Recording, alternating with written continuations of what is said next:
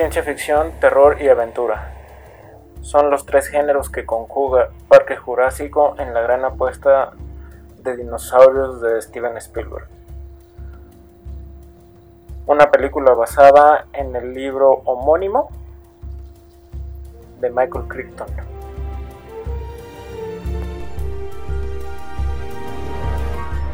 Una vez más, bienvenidos a Cine Radiografía. Yo soy Oliver Pérez y les voy a estar platicando en esta ocasión de Parque Jurásico de Jurassic Park de 1993, una película de Steven Spielberg basada en el libro homónimo de Michael Crichton.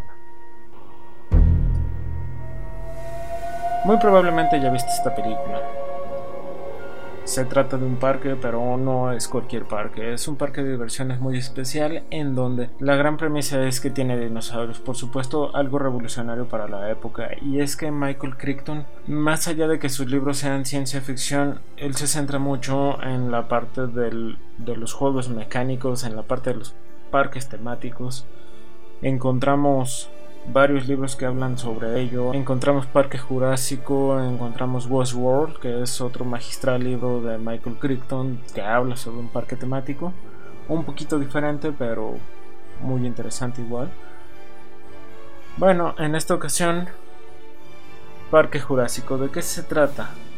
En la isla Nublar, ubicada cerca de Costa Rica, ubicamos un parque de diversiones muy especial, con dinosaurios clonados.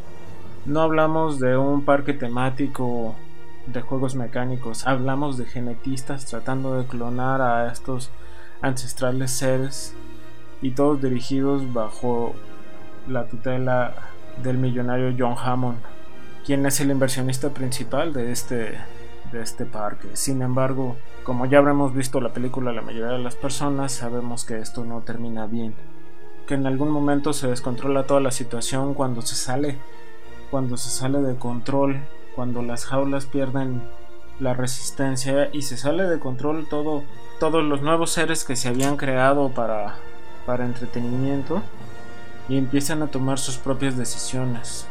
Y esto origina, por supuesto, la caída, la caída del parque. Nos resulta muy interesante de mencionar eh, sobre esta película que tiene muchos detalles muy interesantes a nivel de producción.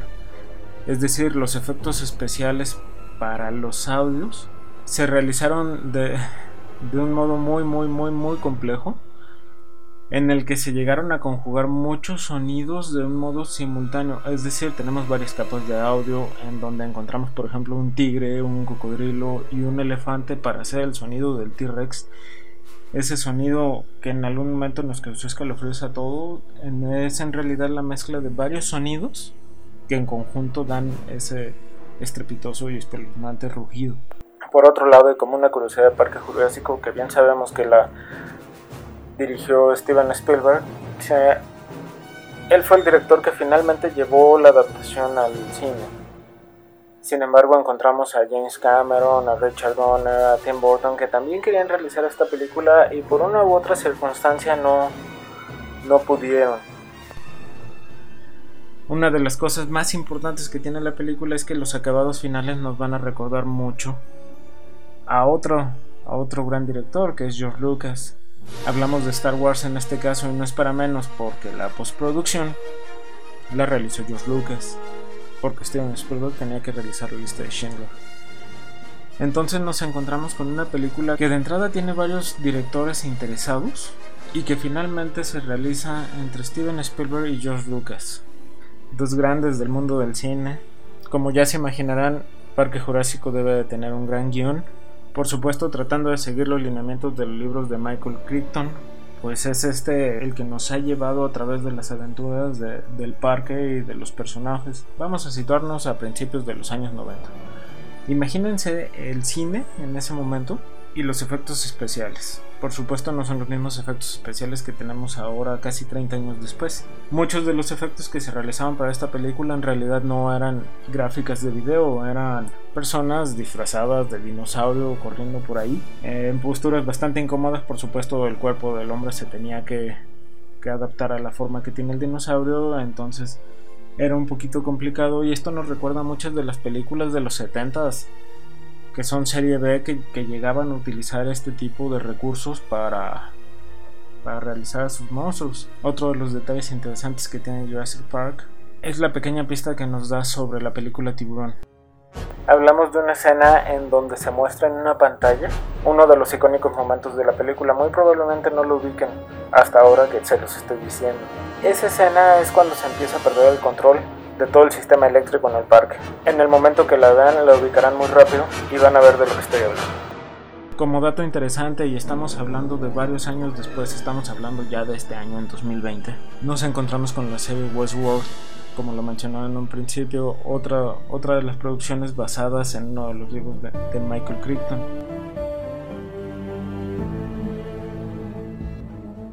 En esta serie que también trata de recrear, en este caso no dinosaurios sino humanos, nos encontramos en un laboratorio en el cual en un momento dado vemos un dragón y vemos a uno de los ingenieros que está trabajando en él diciendo que se lo va a vender a un startup en Costa Rica es un pequeño guiño que, que la producción hace a Jurassic Park.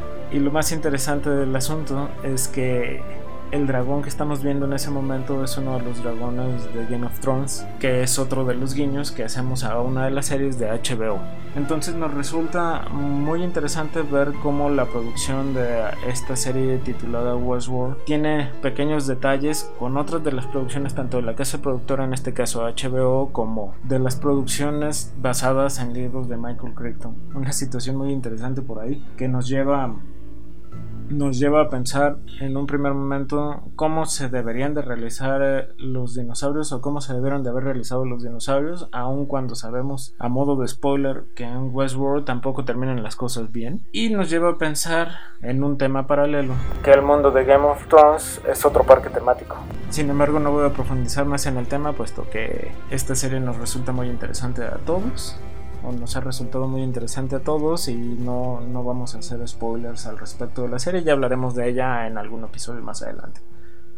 Como ya sabemos, esta saga de Jurassic Park tiene tres películas en su primera versión, que es Parque Jurásico de 1993, El Mundo Perdido de 1997 y Parque Jurásico 3 de 2001, las cuales tienen una, una temática similar en cuanto a la historia.